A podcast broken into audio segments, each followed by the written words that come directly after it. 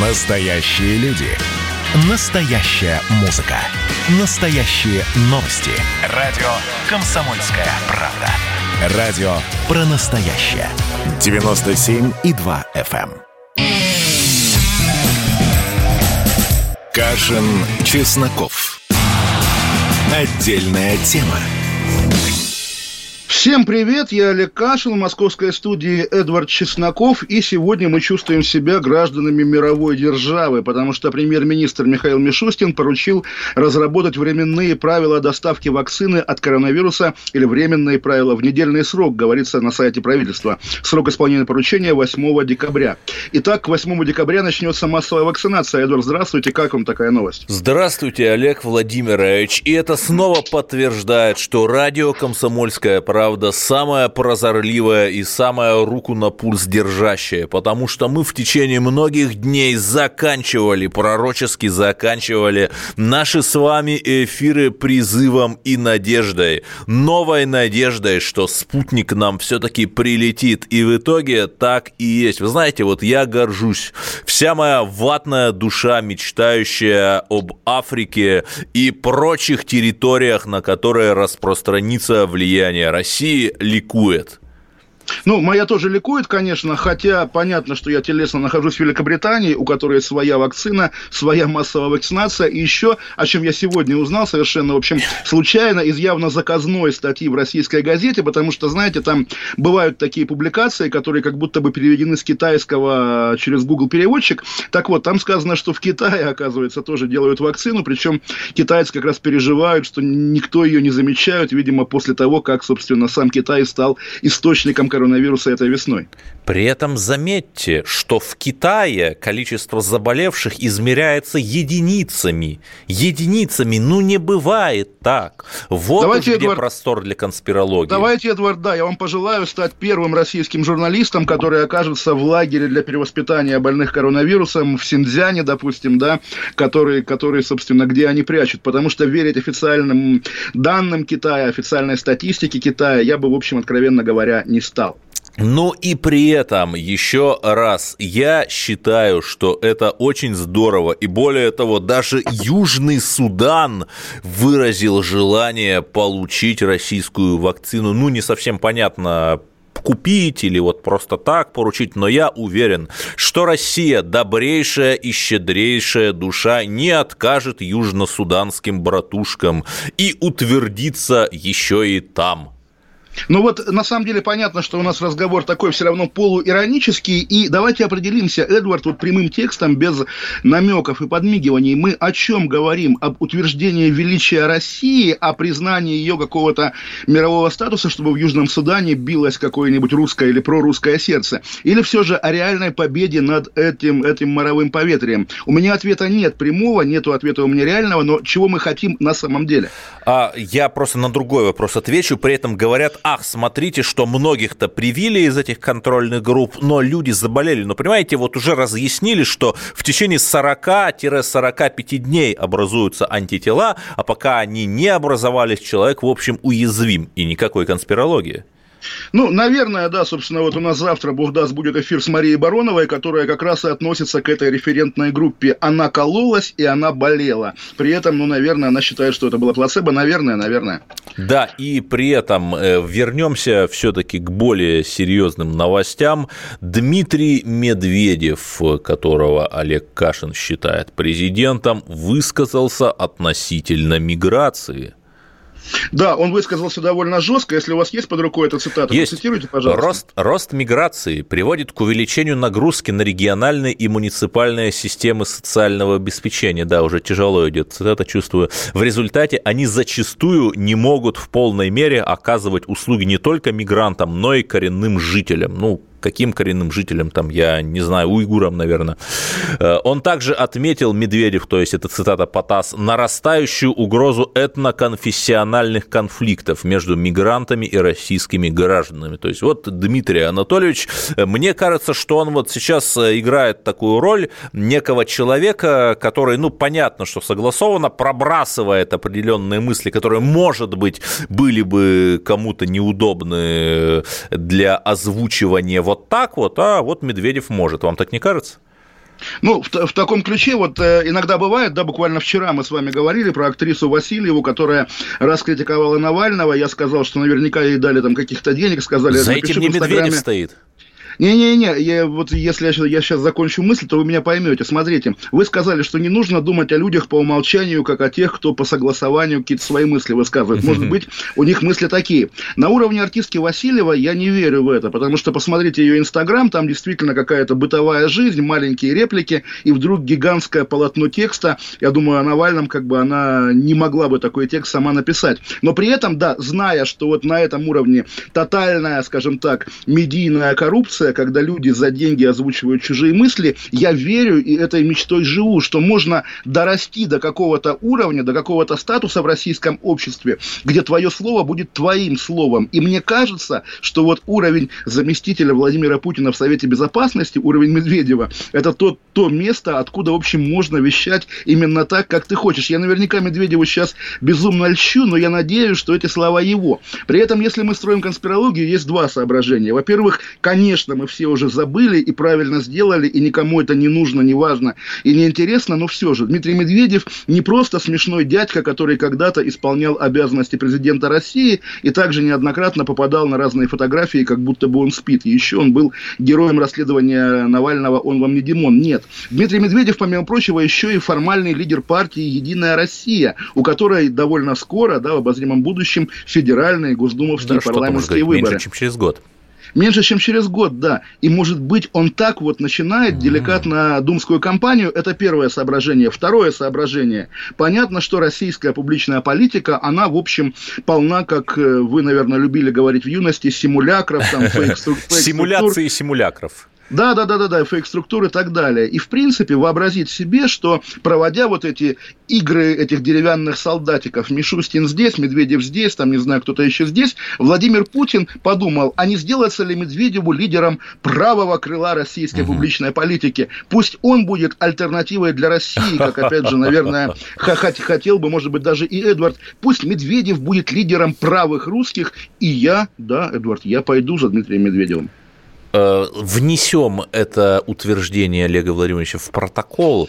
Смотрите, но это же очень тонкий момент. Если Единая Россия победит, а сейчас, ну, мы все все понимаем, есть очень большие шансы, что она победит, может быть, не с конституционным большинством, с просто большинством, то получается, что э, лидер партии победителя по новым законам, если я ничего не путаю, становится кандидатом номер один на премьеры или нет?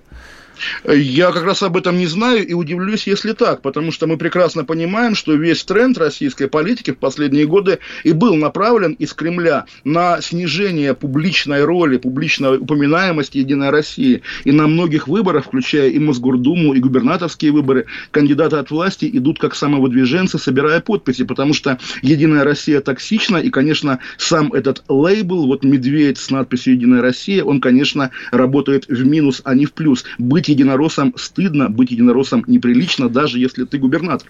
Ну, не знаю, я вот знаю молодых людей, которые совершенно искренне идут в ЕР, там, выпускники МГИМО, они каждый день, я не буду называть фамилии, да, им, они каждый день выкладывают на Фейсбуке фотографии, как они ездят к ветеранам, естественно, в СИЗах, в масках, как они, да, масках, да, да, да, как они дают ветеранам продуктовые наборы. И знаете, вот э, я не знаю другой партии, которая бы так делала. Ой, Эдвард, ну слушайте, нам бы с вами такие деньги, какие у них есть, я думаю, мы бы еще вообще всем ветеранам и по квартире бы купили, потому что мы бы, я думаю, воровали бы меньше, чем средний российский или чиновник, или около чиновник. Да не знаю, не знаю, Олег Владимирович. Думаете, мы, мы бы я, с вами больше воровали? Я ну, думаю, люди, я что мы... Нет, знаю. да, мы с вами люди, а errare humanum est, и ничто человеческое человеку не чуждо. Я вообще считаю, что, может быть, нам нужно ввести такой, как монашествующий орден. Знаете, такой орден монашествующих, когда хочешь идти во власть, откажись от имущества и не имей богатства, как Иисус Христос, а? И, и заодно не иди во власть, потому что что тебе там делать, там, в общем, токсично, неприятно, и как бы, да, кругом, кругом такой надзор, когда придет Эдвард и скажет, схемы, схемы. Да, схемы, хорошо, что вы напомнили, я думаю, что они будут в третьем под, блоке, они будут в третьем блоке, хорошо, Надо же, хорошо. чтобы люди нас слушали. Ну, в общем, резюмируя, на самом деле здорово, что Медведев поднял эту тему, она на самом деле, ну, тоже, давайте такие рэперные точки проведем, мы помним, как эту тему поднимала, боже мой, забытая уже всеми, кроме, я думаю, меня, потому что лидер его, ныне осужденный Александр Белов-Подкин, был у меня даже на моей первой свадьбе как гость. Так вот, было движение против нелегальной иммиграции. Запрещенное на... в Российской Федерации. Запрещенное в Российской Федерации, как многое в Российской Федерации. Потом была партия Родина в золотые, в золотые свои годы, когда Дмитрий Рогозин еще не думал о космосе, а занимался скорее как раз борьбой с миграцией. И знаменитое видео рекламное, да, когда Рогозин приставал на улице к таджикам, а, поедающим... Рогозин – это Медведев сегодня.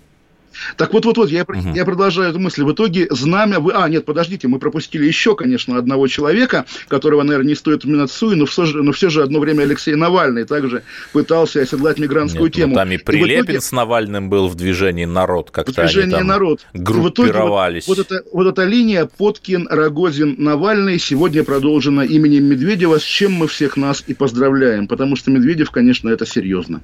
И при этом, очень кратко я скажу, стало известно, что за полтора месяца боев азербайджанская армия, как наступавшая, наступавшая, как правило, теряют больше, обычно там потери один к трем, сравнительно с обороняющимися в современной войне, погибло три тысячи человек. Я сравню, что за все пять лет нашей операции ВКС РФ в Сирии погибло 123 человека, и да, несколько сотен ЧВКшников, но все-таки на порядок меньше. Ну, в общем, да, как тут сказать, учись Азербайджан, но это было бы... Уходим, да, уходим. Отдельная тема. Настоящие люди. Настоящая музыка. Настоящие новости. Радио «Комсомольская правда». Радио про настоящее.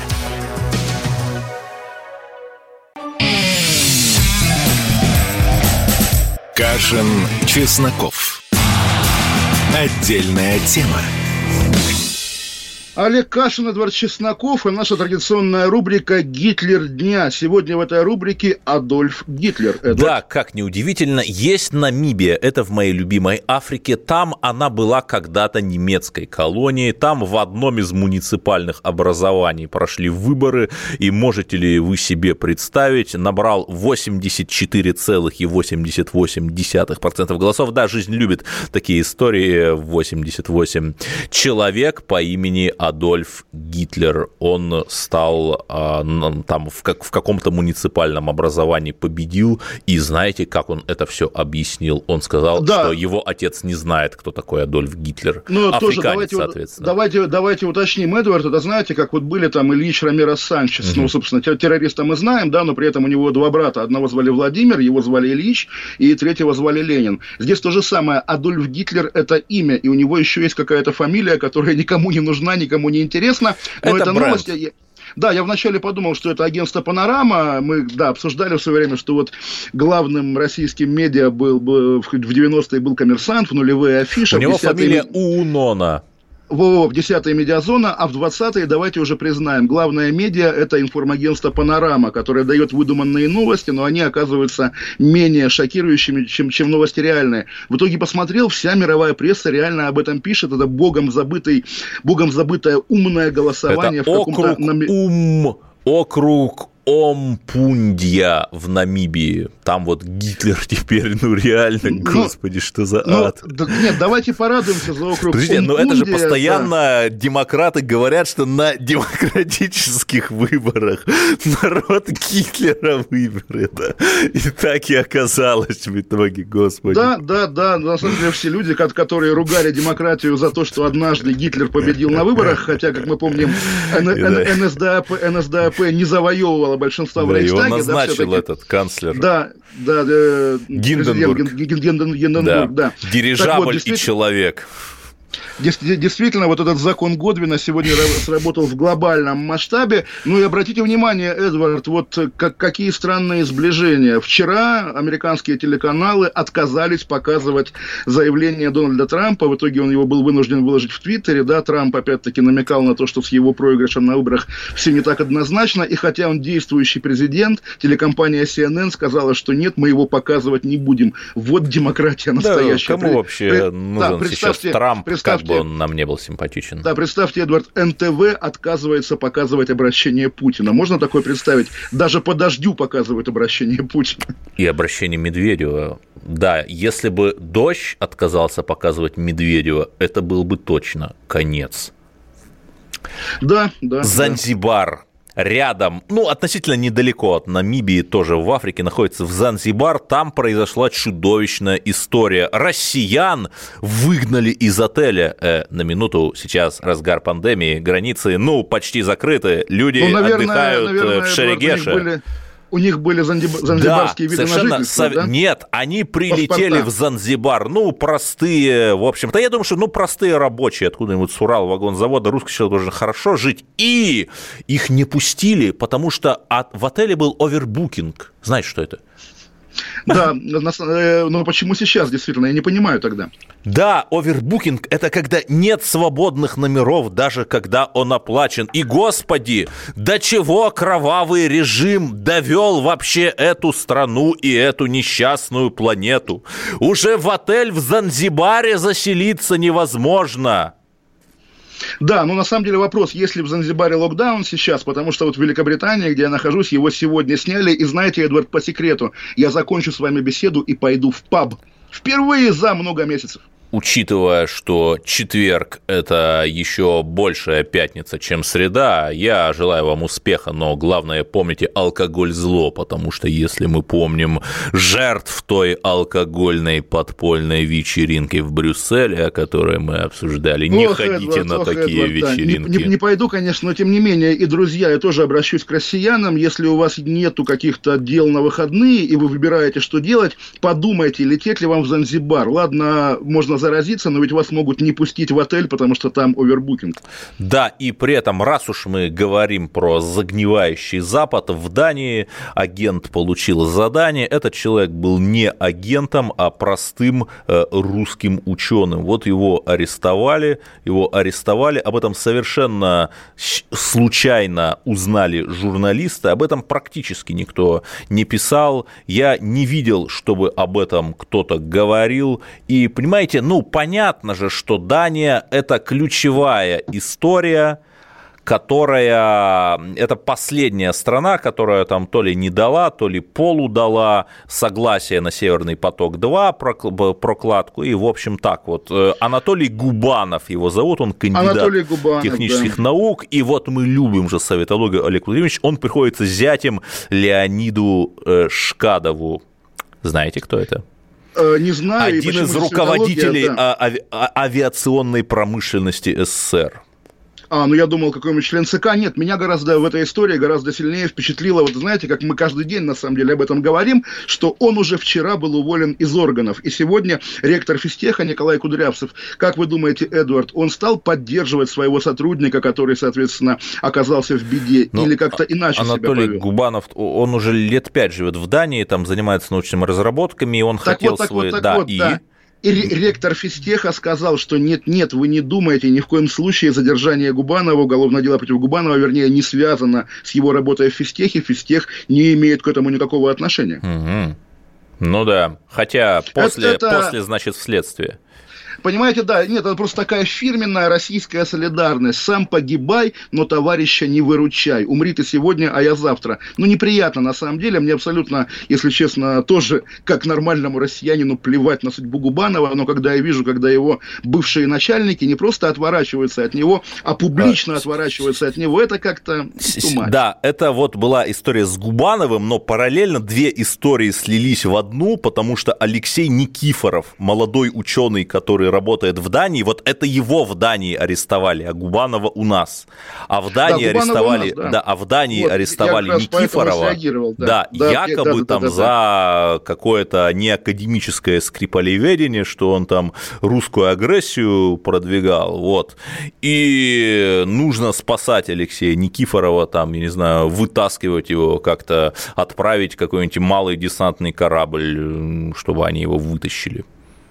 Ну, на самом деле мы понимаем, что никто никого никуда не отправит, и если речь идет действительно о Северном потоке, то тем хуже для любых частных лиц, которые, которые оказываются на пути. Поэтому я не дам Но... как бы гроша за судьбу, судьбу этого человека. Но да. придет академик Черский, единственный корабль наш, могущий прокладывать Северный поток. Его сейчас на трубы большого диаметра, чтобы он их мог опускать на дно морское, переделывают. Вот я думаю, что после академика Черского мы встанем в сильную позицию и вызволим нашего парня, потому что иначе, ну, просто не, не, не во что больше верить, кроме как в последнее, последнюю а инстанцию, что мы Эдвард, своих не бросаем а из Лефортова-то как нашего парня вызвали, Эдвард? Действительно, и, или вы скажете, пускай Анатолия сидит? Губанова, нет, э, не... сидеть не надо, пусть э, тоже будет разбирательство честное и открытое.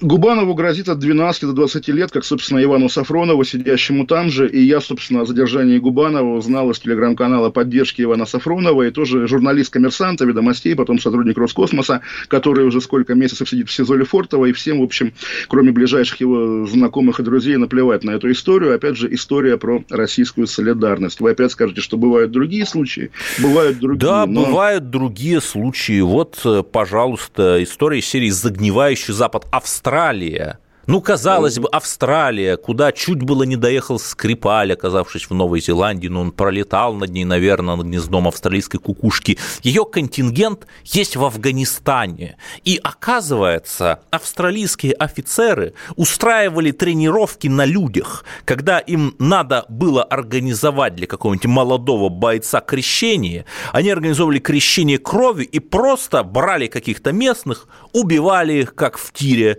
Когда нужно было зачистить какой-нибудь подозрительный дом, просто забрасывали гранатами, а там дети сидели. И по меньшей мере 39 простых афганцев были убиты а, австралийцами вот так вот, просто ни за что. Ну, ужасно. Уж, Нет, это, ужас, это, это, это абсолютно ужасно. Еще раз, я, э, понимаете, Олег Владимирович, почему вот я так зациклился, что вы регулярно припоминаете вот этого несчастного, а может быть не несчастного, плохого вагнеровца, который там кого-то забил до смерти, террориста. Да, это ужасно. При том, что это он не был кадровым военнослужащим, он был каким-то ЧВКшником. Это тоже ужасно, я это не оправдываю, но австралийцы, кадровые военнослужащие в Афганистане это делают систематически и ну, в куда Эдвард... больших объемах. Эдвард, вы себя слышите? Значит, это плохо, забивать кувалдой плохо, плохо. но австралийцы, но австралийцы, да, да плевать на австралийцев. Вы Эдвард, осуждаете деле... всех, вы вагнеровцев, австралийцев, новозеландцев мы, мы, там. Мы, мы, мы, мы русские люди, естественно, когда идет подборка новостей, в которой Гитлера там из Намибии осудите. Какие, какие-то иностранцы кого-то обижают, да, ну обижают, да, если, если россиянин, если наш согражданин, который, напоминаю, там один из них в полиции работает в Ставропольском крае, если они что-то это делают, это нас касается касается. Нас да, с вами это, касается. Да, это касается нас, но это э, тоже... Э, Эдвард, вот вы в своем городе, в своих котельниках встречаете много австралийцев, например, на улицах? Даже я, я не могу их отличить визуально, может, они там есть, я не знаю. А, Наверное, знаете, немного. Я думаю, я думаю, как их отличить? У них на лице есть неуверенность в завтрашнем дне, а. в отличие от россиян, поэтому, поэтому я думаю, можно, можно догадаться. Давайте, наверное, уйдем на да, небольшие новости. Пять минут, и после, после новостей схемах. будем говорить о, да. о схемах. Олег Каш Кашин, Чесноков, оставайтесь с нами. Кашин, Чесноков. Отдельная тема. Когда градус эмоций в мире стремится к своему историческому максимуму. Историческому максимуму. Когда каждый день это война и мир в одном флаконе. Когда одной искры достаточно для пожара планетарного масштаба. В такое время нельзя оставаться спокойными и равнодушными. На радио «Комсомольская правда» стартовал сезон высокого напряжения. Новости со скоростью телеграм-каналов. Эмоции на грани дозволенного. Гости с Олимпа и со дна. Только высокое напряжение спасет мир. Разряд.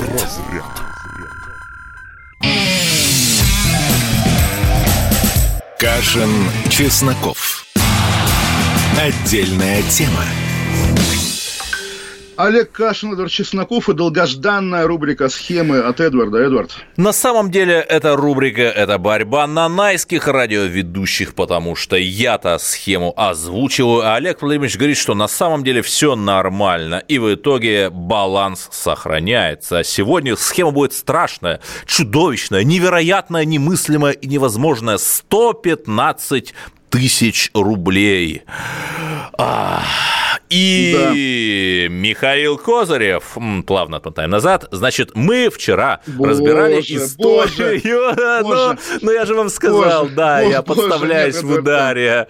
Мы, а, вы только дослушайте до конца, там да, есть двойное да, дно в этой схеме. Я рассказал, что Шендерович получил 450 тысяч от Поморской филармонии, что в Архангельске. Кашин сказал, что это нормально, хорошо. От от Но кого же получил, да, Михаил Козырев тоже от Поморской, тоже от Поморской филармонии за концерт Михаила Козырева. То есть тендер называется «Выступление Михаила Козырева э, в Архангельске», и этот тендер выигрывает Михаил Козырев. Э, кто это? Вы расскажите читателям, просто не все знают.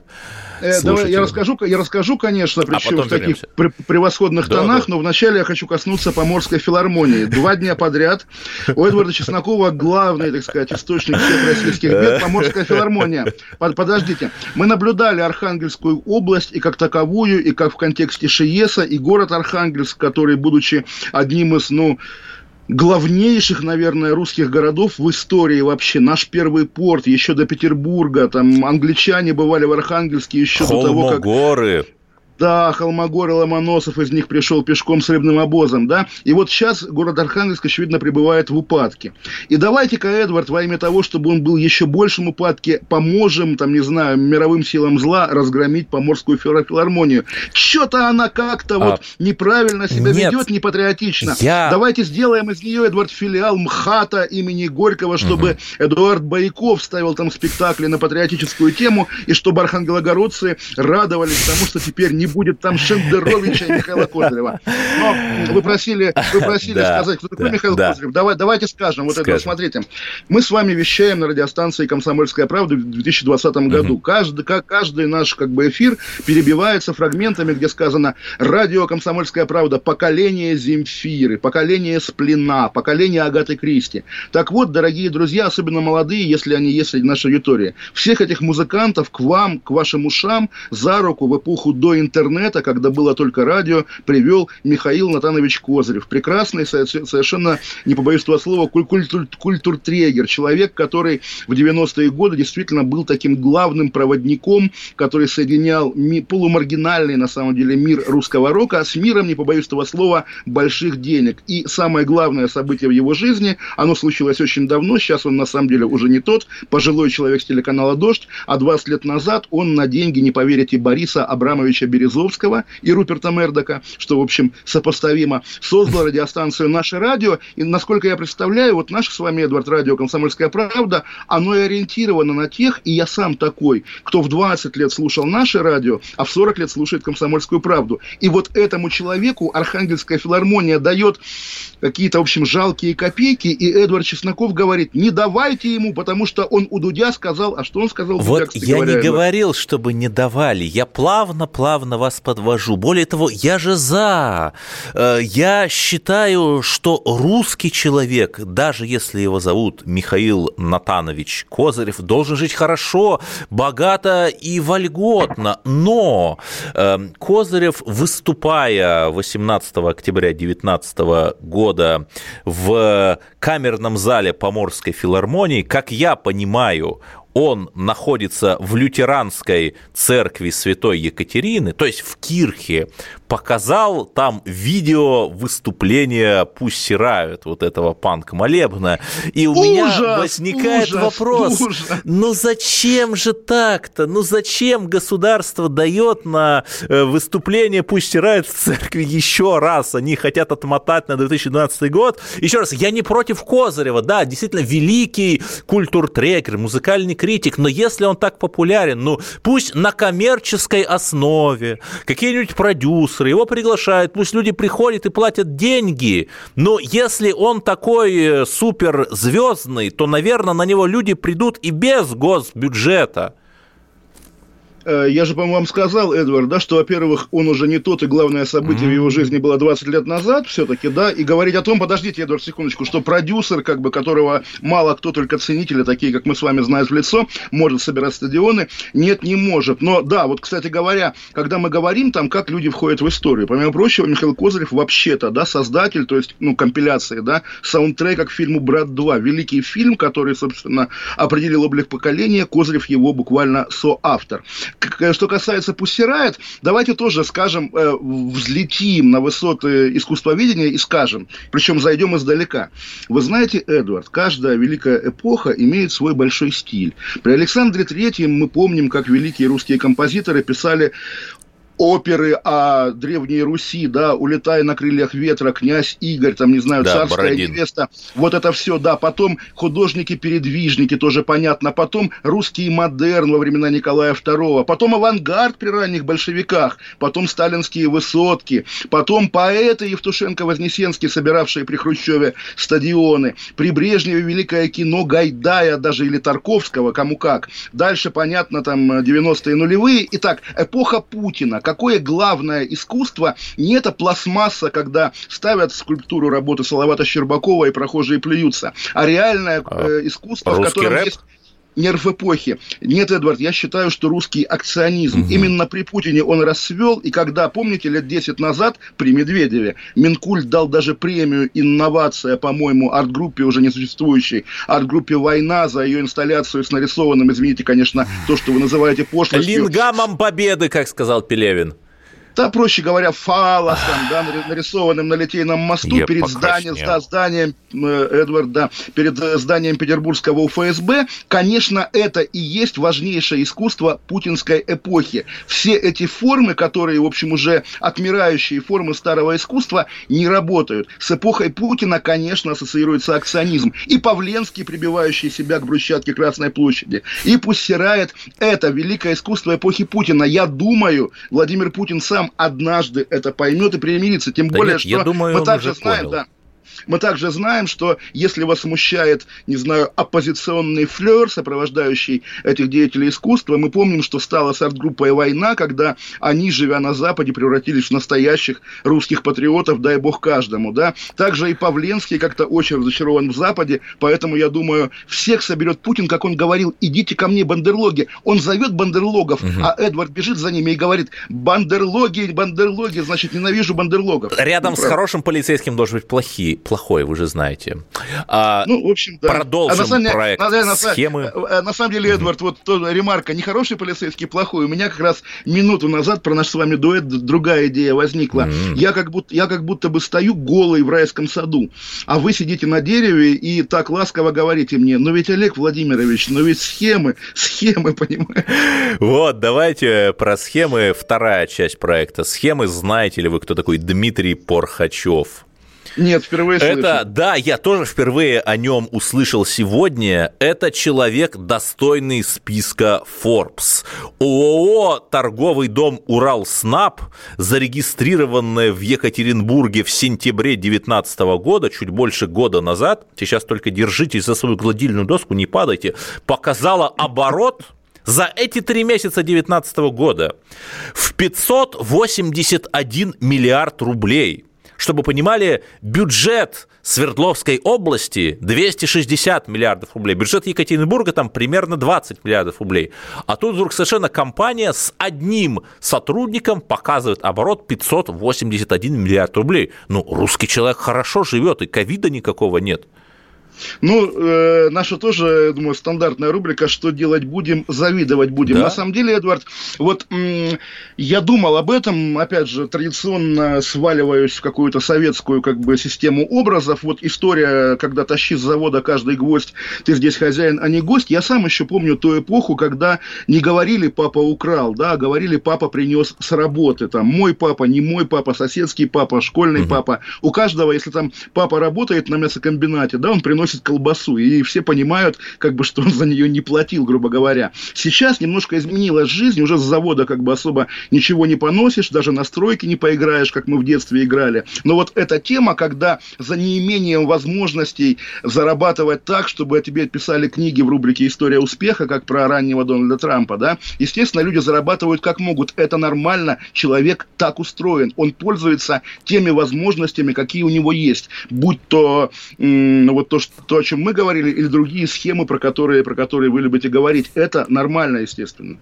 И я, э, завершая э, проект схемы, надеюсь, только на сегодня скажу, что уставной капитал у фирмы с одним человеком, заработавшей 581 миллиард рублей, 10 тысяч рублей, не перевелись еще на Руси бизнес-гении, и это прекрасно. Будем завидовать, конечно завидовать, же, завидовать, и будем завидовать. знать, что у нас в России есть вот настоящие кулибины, и это на самом деле супер здорово. И последняя супер новость. Сергей Лавров встретится с партией «Альтернатива для Германии». А, вы можете себе представить? То есть, на улице, Эдвард Чесноков много месяцев писал, что нам надо работать с зарубежной оппозицией, и тут такая новость. Ну, в общем, да, я говорю, на улице Эдварда Чеснокова перевернулся грузовик с пряниками. Уходим. Чесноков. Отдельная тема.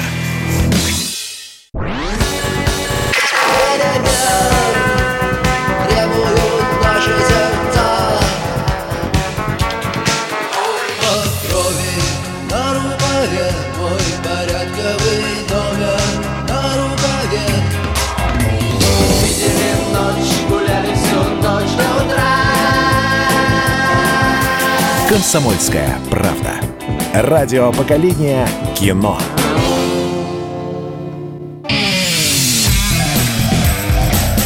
Кашин, Чесноков. Отдельная тема. Олег Кашин, Эдвард Чесноков. И вот в нашем перерыве я рассеянно листал портал, портал органов власти Чувашской Республики и узнал о том, Эдвард, это мне, как жителю Лондона, приятная новость, узнал о том, что глава Чувашии Олег Николаев принял участие в телемосте Эдвард с Королевской школой вышивки в Великобритании. Я поздравляю и Королевскую школу вышивки, и главу Чувашии, естественно, естественно. И вторая новость. Мы начали сегодня с вакцины, и сейчас я увидел, что Департамент здравоохранения Москвы назвал несоответствующей действительности распространение распространившуюся информацию о том, что врачей городских больниц и поликлиник принуждают к вакцинации от коронавируса. Это очень интересная тема, Эдвард, потому что, да, мы говорили о старте массовой вакцинации, но не коснулись того, будет ли она добровольной или же, что называется, попробуй только не привейся. Я не знаю, я э, не вижу проблемы, когда люди вакцинируются, и более того, я не вижу проблемы, но мы же верим нашему государству, оно обещало создать вакцину, оно ее создало.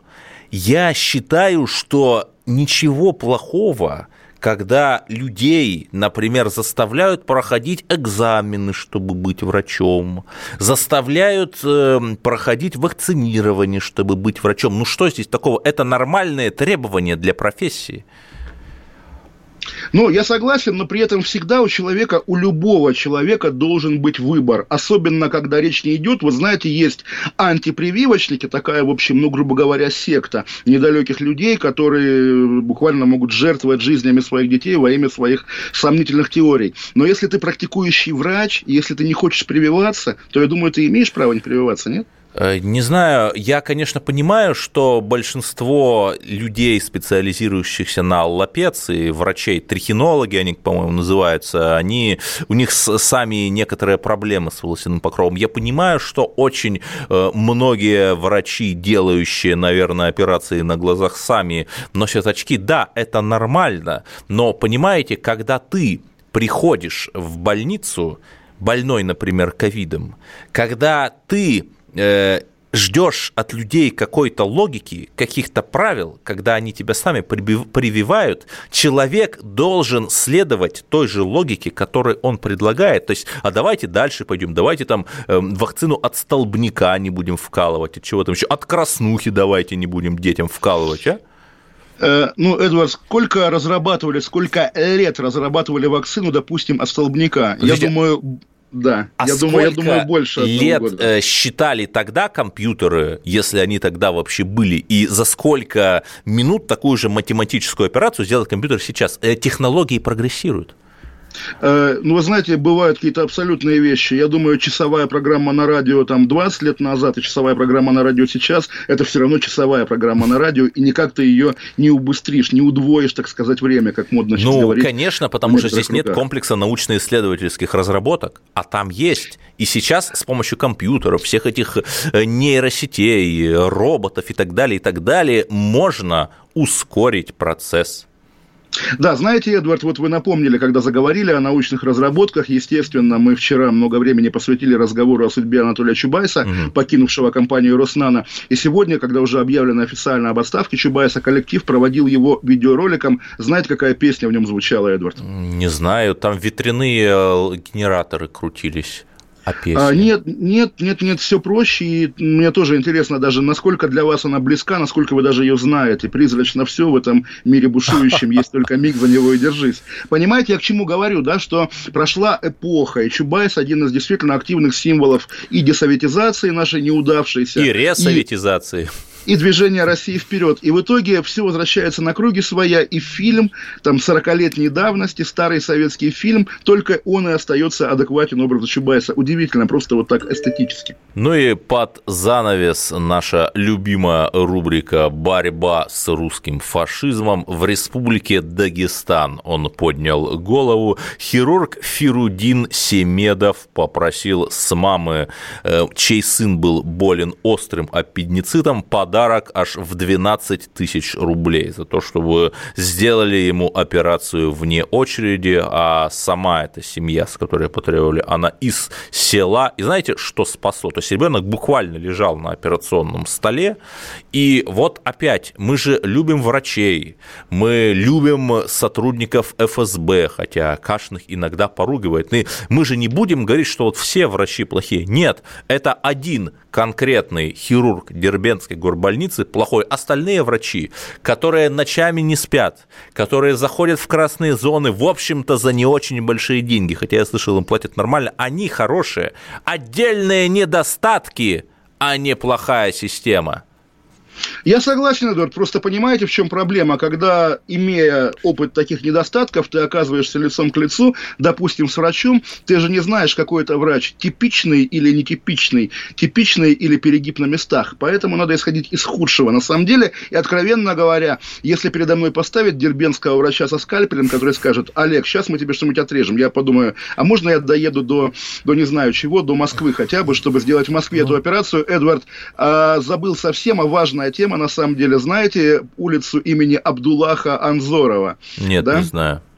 А, ну, вы помните, кто это? Мы уже забыли это имя, но это известный человек, который вот недавно в Париже отрезал голову учителю, который, ну, вы помните. А-а-а. В общем, в селе Шалажи Чеченской Республики появилась такая улица. Понятно, что это народная инициатива, хотя на самом деле я с трудом себе представляю, как вопреки воле местных властей народ сможет развесить такие таблички на этой улице. Но, в общем, у каждого свои герои, как говорится. Ну, вы знаете, если бы один главный проспект там переименовали, да, который который все да, знают, да, да, да, да. Ну, ну, здесь был бы повод для тревоги, а здесь, ну, люди, понимаете, так себя позиционируют. Ну, у нас все-таки федерация, где у разных регионов могут быть разные взгляды на внутреннюю политику. С этим надо смириться.